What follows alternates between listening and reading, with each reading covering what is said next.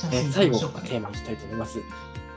まあ、先ほどのお話からも通じるところはあると思うんですけども、中学受験会のさらに激戦、現小5世代から推薦枠がスタートということで、なんかすごく、なんかすごいテーマですね。これ多分ほぼ確定だと思うんですけど、 めちゃくちゃホットな情報です。新しいですよ、これ かなり。そうですね、はい。来年まで最新情報2020年からなって、2026とかよくわかんないです 未来が話すですね。はい。もう未来未来で物を見ていかなきゃダメですよ、やはり。そうですね。うん時間はね、流れてくるもんじゃなくてね、刻んでいかなきゃいけないこっちからあ、ねそうですね。時間は刻むものって、はい。あの何回か前の時にお伺いして、本当にかっこいいなと思いましたね。 いや、またスタンプしないでください。 はいしたいですね。はい。まあ、2026年から、まあ、日本学園中っていうのがあるんですけれども、そこそこから名前が、まあ、明大附属世田谷に名前変わります。えー、明大附属中野とか、明あ大りま附す属ね明治とかはいはいはいいろいろあると思うんですけれども、そこから世田谷がとうとうね、出てきてしまう。なるほどね。世田谷ですから。世田谷と言ってやろう、直樹先生ですね。よくわかん ないな。まあ住んでましたけど、はい。はいはい。はいまあ、2029年から今度は推薦スタートってことなので、それまでは名前が変わるだけで、推薦枠がスタートするのは2029年からっていうことあですね。、なるほどなるほど。そこを具体的に右のところちょっと進めていくと、はいはいまあ、2000えーまあまあえーと27年、えー2027年、これ平成と間違えないでくださいね、絶対ないんでああ、なるほど2027ですね。はい、生徒は、まあ、明大附属世田谷、名称としてそれ卒業生となりますけれども、推薦枠が設けられるのは29年度からになると思います。はい、なるほど。はい、こんな感じです。はい。まあ、これが本当にさっきのなあの走りじゃないですけれども、マージ総計っていうのは付属化していくんじゃないかなっていうのは思ってますよ。うん、なるほど、なるほど。で早期へマーチが付属されるということは、どういうことがなんかあの想像できますか、逆に言うと、藤野先生。いや、もうそれだったら本当にやっぱ中学受験で受かっとかないと大学受験って厳しいって感じなんです。そういうことなんです。はい。普通の大学受験には受からないんじゃないかって話ですよね。うん、なるほど。大学受験のハードルが逆にどんどん上がっていくということですね。そうです、そうです。うん。大学受験ってね、意外となんか覚えたらいけるってところがあったんですけどうね。ん、うん確かに。うん。時代も変わってきてますね。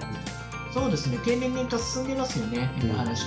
でも、実際のところ、5年生、6年生やるものを3年生でやろうと思ったらできますからね、実際のところは。まあそうですね、確かに。なるほど。やってままあす。そこで早めて、そうですね。まあ中高に入っていく時に周りそういううん創造性とか、そういったところを教えていくっていうところが。いや、でもパターン演習とかやり方の種明かしなんかしてしまったら、あとは計算さえできてしまったら全部できてしまうので、確かにそうですね。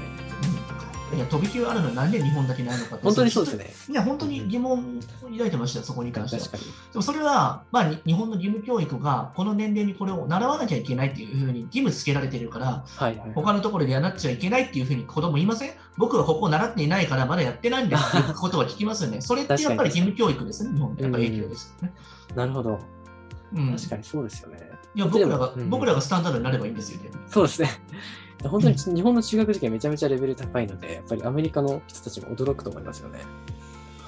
そうなんですよね。そうなってくると、日本の学校教育のレベルが低いっていうのをひっくり返せるかもしれないですよね。そうですね、確かに。学校教育のレベルは低いかもしれないけれども、中学受験は全く別の世界ですよね。僕はもう本当学校は友達作って遊びに行くところくらいしかやっぱ思ってなかったりとかしてうんて、なるほど。やっぱりなんか復習の場だったりとか、なんかその心のゆとりみたいなところにできるじゃない、はいはいはい勉強普段、まあ夕方以降頑張ってるからと思うので、そうですね。うん。まあ学校なんてね、本当になんか遊びに行くところだったりしますからね。まあ、ある種社会性をこう養うというか、そうですね。まあいろんな動物連れて行って先生怒られた記憶しかないですけ ど、そうなんですか。どんな動物を、まあ牛ガエルをバケツに入れてそのまま持って行ったら先生にめちゃくちゃ怒られたりとか、 何のためにそれを持ってきたんですか飼育係だったから何持ってきてもいいっていうのが確かあったはずだったんですそうなんですね。でなんかメダカとか買ったりしたときに、はいまあ、翌日なんかピラニアで全滅したっていうのがあったりとかして、ホームセンターで買ったり マジですかは。えいー、ピラニアですか。まあなんかよくよくないですけれども、なんか子供の時の好奇心ってあるじゃないですか、そういうの。はいはいはうなぎ入れたりとかしたりね。い。ぶっ飛んでますね、本当に。えすごいですね、本当に4コマ漫画に出てきそうなレベルでカブトムシ大量に取ってきたら、なんか3周してなんかね、子供が繰り返し生まれていくっていうね。あ、すごいですね、もう一大サーガが生まれますね。すごいうですね。ん、まあでも、ああれはあんまり良くないんですけどね、本当は。なるほどうん。自然のものは自然に返すべきですね。はいそうですね。うんよくわからない結論になりますけど。はい。ではこちらで、はい、中学受験がスタンダードになり、激化していく可能性があると。はい、今言った話ですよね。はい。うん、これは、まあ、必須だよね。必見じゃないよね。必須だよあね、。そうですね。必須ですね。はい、絶対これ出てくると思うな。うん、あの時直せって言ってた本当だったんだ絶対言うと思い ますよ、そうですね。うん未来になればなるほど予言が的中するということですね。 4年5年の生徒で付属にないのがこの偏差軸を重視していく必要がある特に大手軸で結果が出ていない人は今すぐにでも個別の対応を積積する必要ですね。そうなんですよ。もう本当にこの僕らが提唱しているその裏算数とかってめちゃくちゃずるいんですよ、やっぱり。結局、なんていうのかな、まあ、あの知らなきゃ解けないっていうところがあるので、東大もし1位の一部先生でも解けないものが、はい。からくりを知るだけで秒殺できるわけじゃないですかそうですね。確かに。はいはいはい。 2年生にも負けちゃいますよややり方知ってる子そうにです知ねらない大人と戦っても、うんうん。だからお母さんとかお父さんが質問されても一瞬で解けないものを子供たちが結構ねはいはいしてしまうよそううなですね世界がそこにはあったりするんです確かに確かに。うん、特に日の問題とか本当に魔法のようですからね。確かに。でもあの日の感覚って独特ですよね中時の感覚そうなんですよ。はいはいはい。